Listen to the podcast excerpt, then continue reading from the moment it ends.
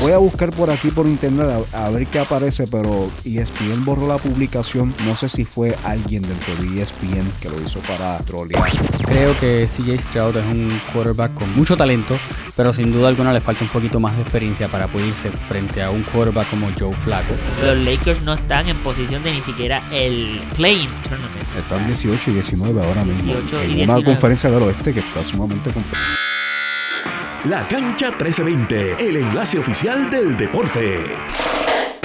Saludos a todos y bienvenidos a otra edición de La Cancha 1320. Hoy es lunes 8 de enero de 2024. Ya han pasado 8 días del añito. Siento que esto está volando ya. En el día de hoy me encuentro con Sean Rivera Luciano y más tarde se va a integrar con nosotros Jorge Montañez a brindar su análisis de la NFL, el último fin de semana y semana de la temporada regular. Pero nada, Sean, ¿cómo tú estás? Muy bien, Manuel. Excelente, me encuentro fantástico. Eh, ready ya para iniciar esta edición post-Reyes de, la cancha 1320. Nadie celebra a los Reyes como lo celebran los puertorriqueños. Exacto. Santa Claus y Navidad está bonito, pero los Reyes son mejor. Pero bueno, con eso dicho, ya estamos en la primera semana, no del año, pero en la primera semana laboral ya todo el mundo está volviendo a la escuela, a los trabajos. Los deportes no, no pararon en esta última ¿verdad? En esta semana que pasó, que era la última semana de vacaciones, pero ya hoy lunes tenemos muchas noticias. El mundo de los deportes está que arde. Y antes de entrar en el análisis, quiero recordarles que deben seguir a Radio Isla 1320 en las redes sociales, en Facebook como Radio Isla 1320, Instagram, Twitter y Threads como Radio Isla TV. Nuestro portal es radioisla.tv y nuestra aplicación para teléfonos Radio Isla Móvil, donde pueden sintonizar todos los episodios de la cancha 1320, los que llevamos hasta ahora en el 2024, que son tres. Y los del año, bueno, tres no, mala mía, dos, porque no hubo uno el 1 de enero, mala mía, ese fue día libre. Y los episodios que ya existen de la cancha 1320. Bueno, en la NBA muchas cosas están pasando. Sean, ¿qué me tienes de la NBA? Pues mira, en el día de ayer se realizaron un par de partidos sumamente interesantes, dos de ellos terminando en overtime. Uno de esos partidos en tiempo extra, así mismito es prórroga, como dirían otros por ahí. Eh, esos dos partidos fueron los Atlanta Hawks contra Orlando Magic y Portland Trail Blazers contra los Brooklyn Nets. Pero entramos en el análisis y en la discusión de esos dos partidos ya mismito. Vamos a empezar con el análisis de la batalla entre Los Ángeles, los Lakers y los Los Angeles Clippers. Lakers derrotando a los Clippers que llevaban una racha de cinco victorias consecutivas. Ya al parecer consiguieron la química entre James Harden, Russell Westbrook, Paul George, eh, Kawhi Leonard, entre otros jugadores ¿no? de esa escuadra. Pero los Lakers, los Lakers, digamos que los Lakers sobrepasaron esa esas expectativas, ¿no? Sobrepasaron esas expectativas y dieron un muy buen, un muy buen juego eh, desde la perspectiva, desde el plano defensivo, ¿no? Vamos a entrar a los datos de, de, este partido. LeBron James, 25 puntos, 8 rebotes, 7 asistencias. Anthony Davis, 22 puntos y 10 rebotes para los Clippers. Paul George 22.5 robos, 5 robos para Paul George. Bueno, siguiendo con la estadística, Ivica Subach con 22 puntos y 19 rebotes para Subach. Kawhi Leonard y James Harden 15 puntos. Mira, mano, este, hemos visto, Manuel, después de, del Playing Tournament, un equipo de los Lakers algo desequilibrado, ¿no? Algo, algo perdido eh, antes de este partido. Tuvieron una racha de cuatro derrotas consecutivas. Ha, habido también un, rumores, ¿no? De cierta, de, cierta, de ciertos problemas, ¿no? Con el equipo técnico, específicamente con Darvin Ham y los jugadores de los Lakers. Pero al fin y al cabo, los Lakers detuvieron esta eh, racha de cinco victorias consecutivas de los Clippers. Ya que te veo con el eh, con la jersey de, de, LeBron. Sí, me la quise poner. No sé por qué hoy me sentía buen ánimo de vestirme en apoyo de los Lakers y LeBron James, pero continúa. Cuéntame cómo, ¿verdad? Quisiera eh, preguntar, quisiera saber tu opinión sobre este equipo de los Lakers que se ha visto en algunas dificultades después del Play-In Tournament. Sabemos que no ha sido el mismo equipo que, jugó en el Play-In Tournament antes de este partido, como he mencionado con cuatro derrotas consecutivas, inconformidades con el equipo técnico, con Darvin Ham. ¿Cómo, ¿Cómo ves el panorama de los Lakers actualmente? Bueno, yo siento que esto es un ciclo de nunca acabar, de que los Lakers comienzan o muy malo o muy bien la temporada. En este caso empezamos, los primeros, yo te diría 10 partidos fueron eh, no malos, pero un poco como que, mano, hemos perdido 5. Era 1 y 5, si no me equivoco, un momento récord. Y después nos recuperamos.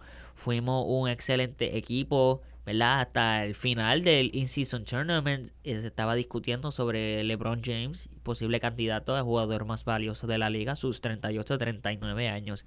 Y después caímos en el ciclo de nunca acabar que mencioné de los Lakers, donde después de tener varias semanas, juegos y una racha impresionante, caen a lo, a lo malo, caen prácticamente a ser un equipo mediocre o average. No diría mediocre, yo diría más average.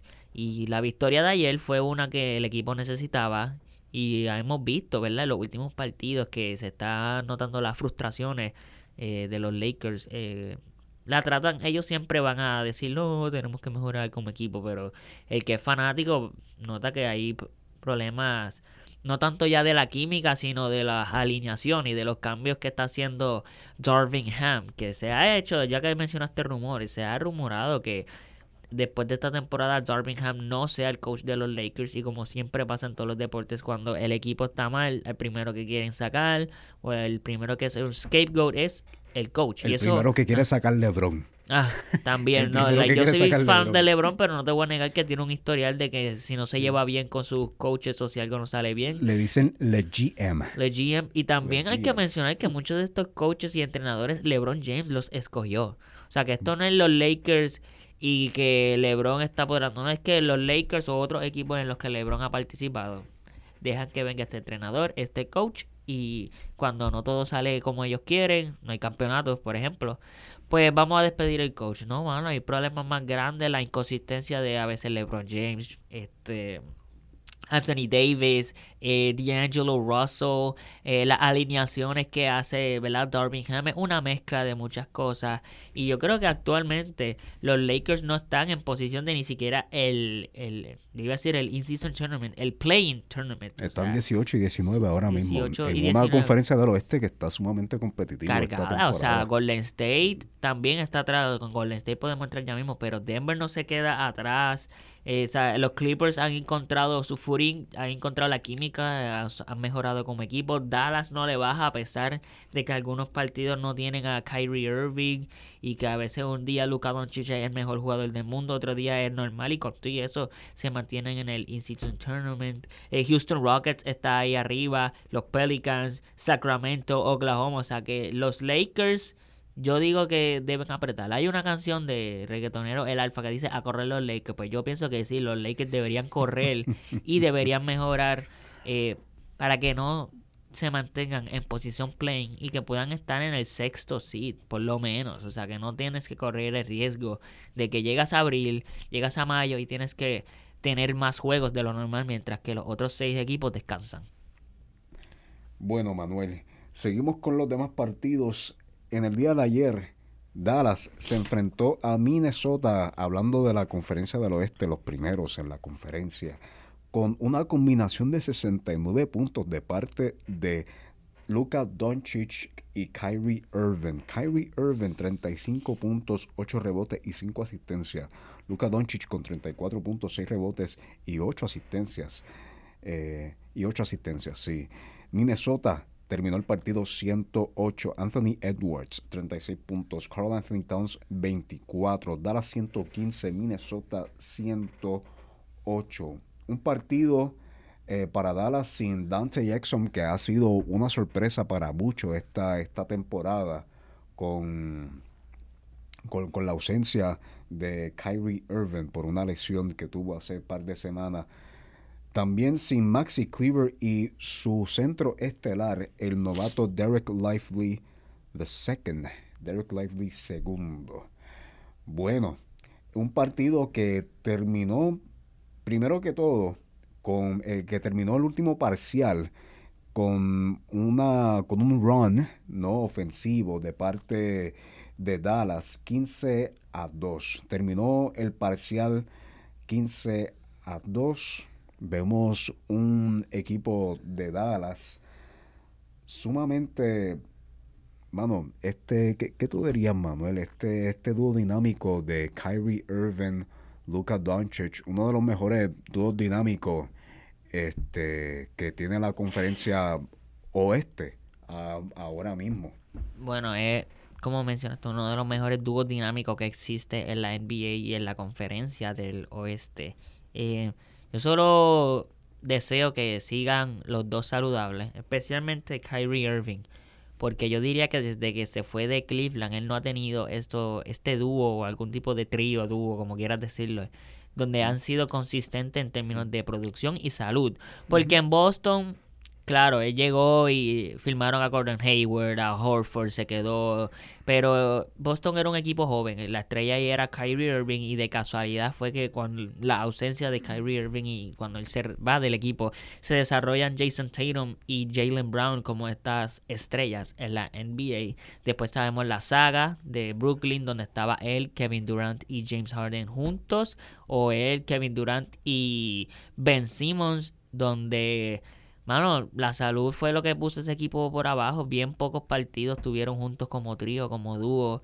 Y lo único que deseo para Kyrie Irving es que aparte de los dramas que han existido de la vacuna, del COVID, del trío de Brooklyn, todo, todo el drama que le siga a Kyrie Irving al parecer por donde quiera que va en la NBA. Y gracias a Dios en Dallas como que ha estado bajo el radar. Siempre ha sido todo baloncesto dado, ha tenido problemas de salud, pero yo solo espero que él vuelva a la cancha y sea el Kyrie Irving que todos amamos. Hermano, yo recuerdo que Kyrie Irving, este, con esto concluyo, aparte LeBron, la única otra persona que yo compré unos tenis de baloncesto fue Kyrie Irving porque me encantaba su forma de jugar y dije, yo necesito unas Kyrie.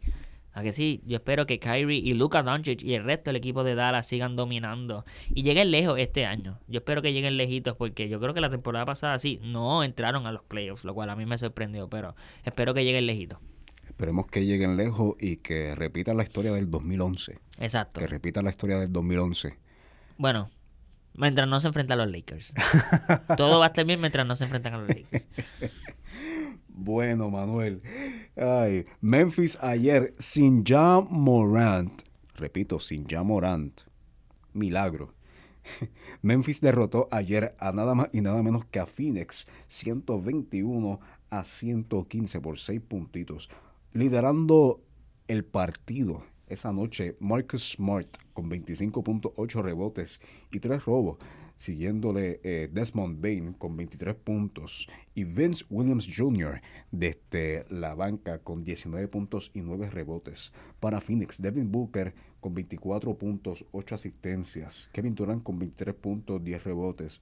Yusuf Nurkic con 18 puntos y 19 rebotes. Mano, sigue decepcionando este trío dinámico de, de, Phoenix con Devin Booker, Kevin Durant y Bradley Beal, que Bradley Beal solamente acabó con 12 puntos este, este partido. Y sabemos que Kevin Durant se ha pronunciado, ¿no? Se ha pronunciado ante algunas inquietudes que ha tenido con, con el equipo de Phoenix.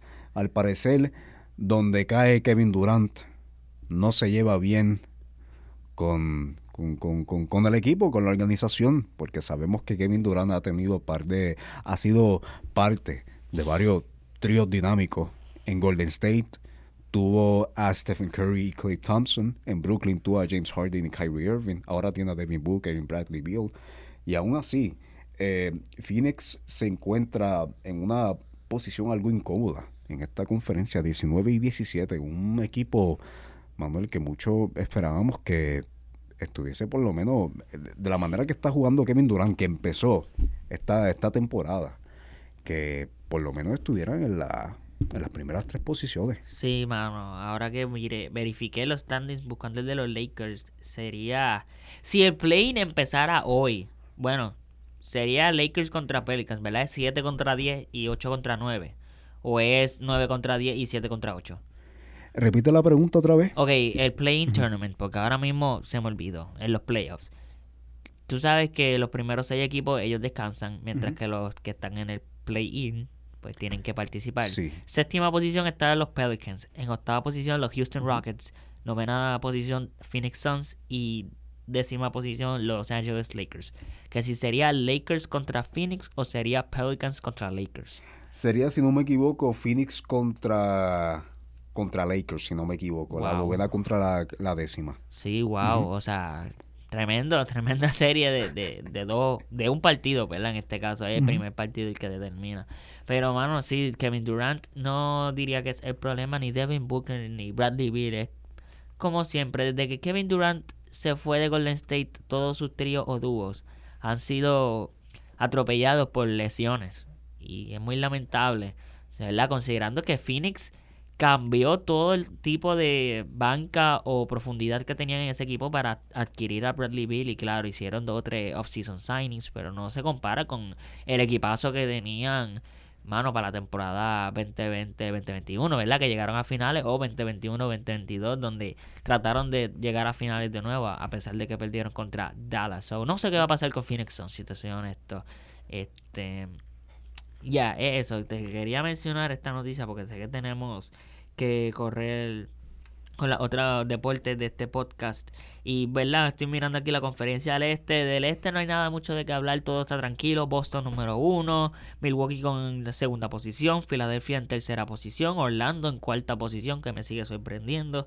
Quinta posición los New York Knicks, que sabemos que tuvieron la adquisición de este shoot OG Anunobi, que ha sido algo positivo para los Knicks y también para los Raptors, a pesar de que están en posición número 11. Este, RJ Barrett. RJ Barrett dijo que se siente más cómodo jugando en Toronto. en la que ayer en la, perdón que te Sí, sí, continúa. En la victoria ante Golden State anotó 37 puntos. Anotó 37 puntos y tirando de manera eficaz, que sabemos que uno de los problemas que tiene eh, RJ Barrett, que es mantener, ¿verdad? Pues la eficacia, por decirlo así, este, en cuanto a a, su tiro, ¿no? Pero ayer la mantuvo y de qué manera, mano. 37 puntos tirando 65% del, del campo. Se encuentra muy cómodo y ayer para cortar el, ya para cortar el tema de la, de la NBA, eh, hablando de Orlando, ayer Orlando tuvo un partido sumamente emocionante ante los Atlanta Hawks, 117 a 110. Orlando derrotó a Atlanta, a Trey Young y, los Hawks eh, en overtime, 117 a 110, mano. Y Paulo Banquero, mano, Paulo Banquero, 35 puntos, 10 rebotes. El ex novato del año, mano, Manuel. ¿Qué temporada ha tenido? Ha tenido una temporada sumamente buena. Y a mí me gusta comparar. Yo digo que Orlando es como el Oklahoma del Este. ¿Y por qué digo y, por qué digo que el Oklahoma del Este? E, el Oklahoma del Este por la cantidad de raw talent que tiene, ¿verdad? Eh, eh, tiene tanta tanta cantidad en cuanto a talento juvenil, a jugadores que todavía este, no han explotado su potencial al máximo, que todavía necesitan un par de temporadas para desarrollarse, pero cuando llegue cuando culmine esas temporadas, mano, yo creo que vamos a ver a par de superestrellas en, en desarrollo para ese equipo, para, ese equipo de, de Orlando. Y el jugador estelar de este equipo, sin duda alguna, viene siendo Pablo Banquero, que en los últimos cinco partidos, mira, 35 puntos, 32 puntos, 43 puntos, 27 puntos, 28 y muchos de ellos terminando en doble doble, vamos. Sí, mano. Y con esto vamos a concluir lo de la NBA. Mencionaste Golden State. Golden State ahora sin Chris Paul y sin Draymond Green. ¿Qué está pasando ahí? Y salió una gráfica, ¿verdad? Ya ha sido borrada de parte de ESPN porque se le envía a Sean. Y me notificó que ESPN lo borró. ESPN lo borró. ¿Por qué será? una gráfica donde en el podcast de Draymond Green él le notificó a Adam Silver que posiblemente va a estar retirándose. ¿Tú crees que eso sea cierto?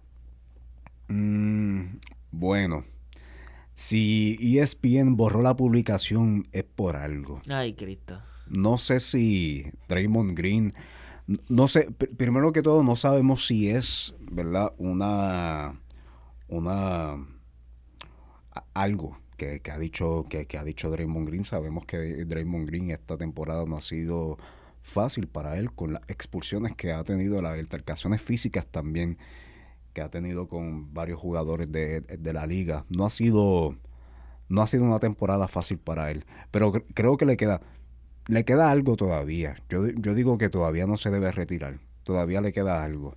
yo digo que esas declaraciones no son verdaderas.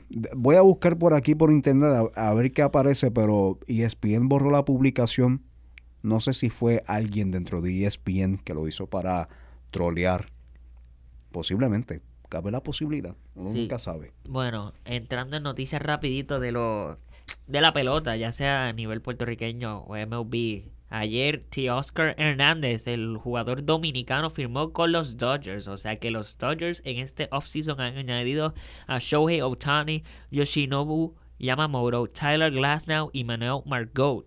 Este contrato es de un año 23.5 millones. Se están montando los Dodgers. Eso está por verse. Sean Manaya firma con los New York Mets un brazo sólido que los Mets añaden para esa rotación. Y yo espero que los Mets este año sorprendan y se desarrollen mejor y no sigan gastando el tiempo de los fanáticos puertorriqueños Metsitos y de los que obviamente son fanáticos de los Mets en Queens. Y volviendo a Puerto Rico, la Liga de Béisbol Profesional Roberto Clemente sigue con los playoffs. Los cangrejeros de Santurce se fueron para casa ayer cuando los Criollos de Cagua lo derrotaron 1 a 0. Uno dice 1 a 0. Qué aburrido, pero no, fue un partidazo. Y lamentablemente los Criollos de Caguas eliminaron a los Cangrejeros de Santurce en su cancha en el Irán Bithorn aquí en, en San Juan, en Atorrey. Y pues los criollos de Cagua avanzan a la serie final de la Liga de Béisbol Profesional Roberto Clemente. Estamos esperando a ver quién gana la serie entre los Gigantes de Carolina y los Leones de Ponce. Carolina con una ventaja 3 a 2.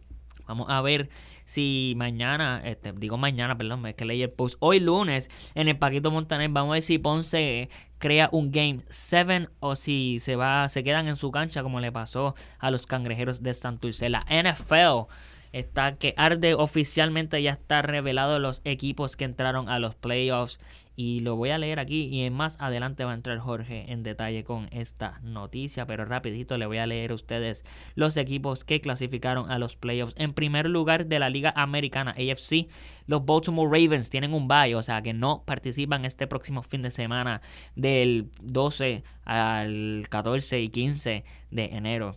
Este, en segundo lugar, los Buffalo Bills le robaron la división a los Miami Dolphins. Se enfrentan a los Steelers. Pittsburgh Steelers clasificó a los playoffs. Eh, Miami Dolphins contra Kansas City Chiefs, un juego bastante interesante y eh, Cleveland Browns versus Houston Texans. Esos son las tres partidos y tres series de wildcard de la Liga Americana. En la Liga Nacional, eh, National Football Conference, los San Francisco 49ers igual tienen un bye. No, eso es la primera sede, pueden descansar esta semana. Mientras que el segundo lugar en, la, en esa conferencia fueron los Dallas Cowboys, se enfrentan a los Green Bay Packers.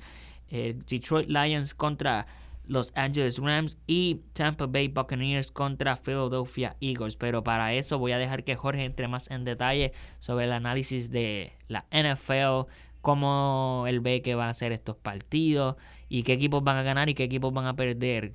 Jorge, adelante. Ok, bueno, pues vamos a ver. Los siguientes equipos, como dije la semana pasada, ya se encuentran dentro de los playoffs, están en el first seed, que son los Baltimore Ravens por parte de la conferencia americana y por parte de la conferencia nacional, los San Francisco 49ers. Están esperando al eh, próximo sembrado o el próximo equipo más bajo de la conferencia. O sea, que entre los equipos de la conferencia, el que peor récord tenga es el que va con ellos. Yo me imagino que esto, ¿verdad? Esto, palabras más, palabras menos. Posiblemente sí, posiblemente no, pero yo me imagino que esto es como una movida de la NFL, como para, ok, eres el peor, pero vamos a ponerte contra el mejor, vamos a eliminarte de una. Y que los mejores vayan, vayan peleando entre sí, tú sabes. No sé, yo lo, yo lo veo así.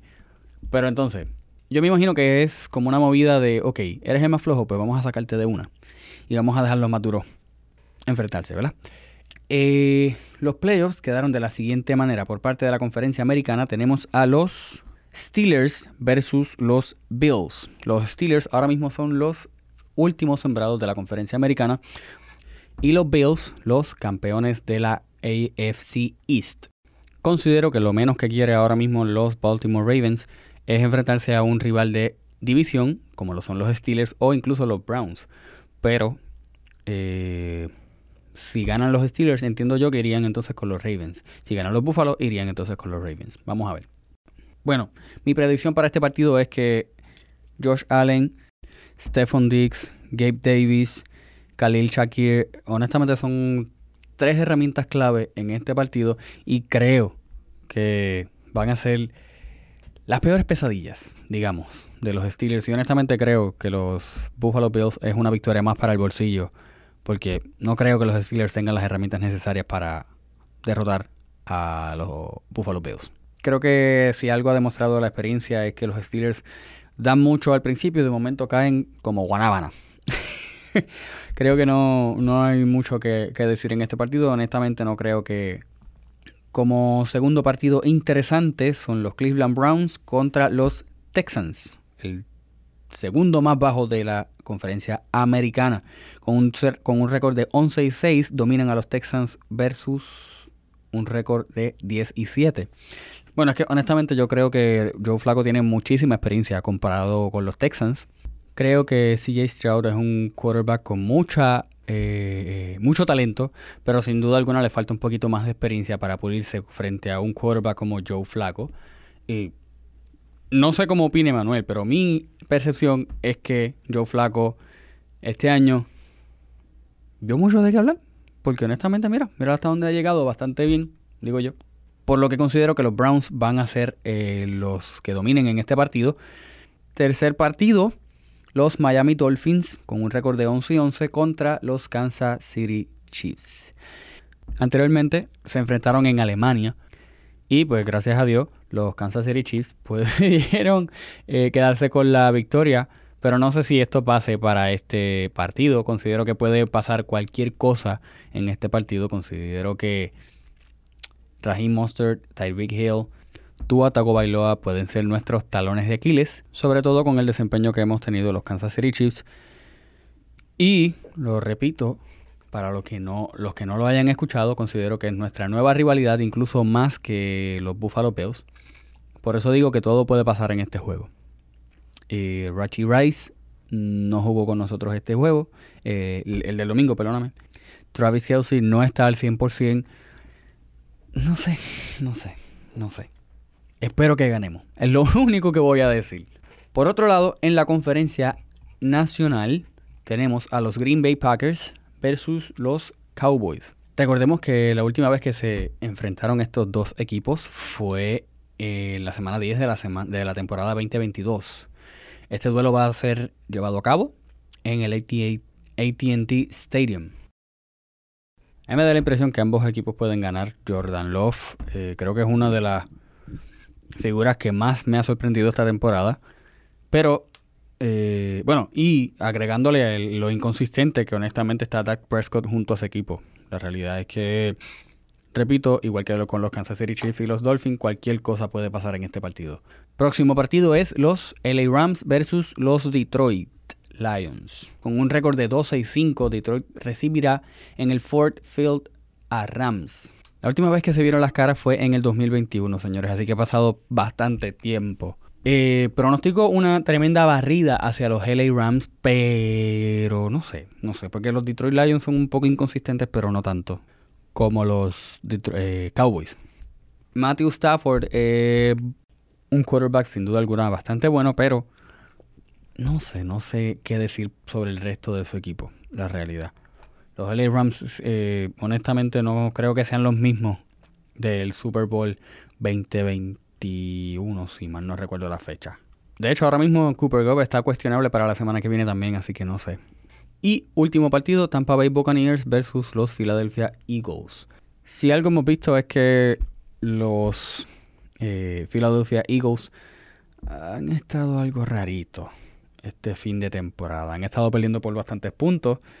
10 eh, y 27 el último juego. Antes de eso 35 y 31. 17 20, 13 33. 42-19, o sea, no sé, no sé, que, me gustaría pensar que tienen las herramientas para ganarle a los Tampa Bay Buccaneers, pero a base de su desarrollo en el final de la temporada, creo que igual cualquier cosa puede pasar. Disculpen por los clichés, pero es que repito, la NFL es algo impredecible. Espero muchas cosas este fin de semana, pero eso es todo lo que tengo por ahora. Eh, sin nada más que añadir, señores, muchas gracias por el espacio. Gracias a todos aquellos que nos sintonizan. Señores, hemos llegado al final de este episodio de la cancha 1320. Gracias por su sintonía. Les esperamos en el próximo episodio de la cancha 1320. Será hasta la próxima.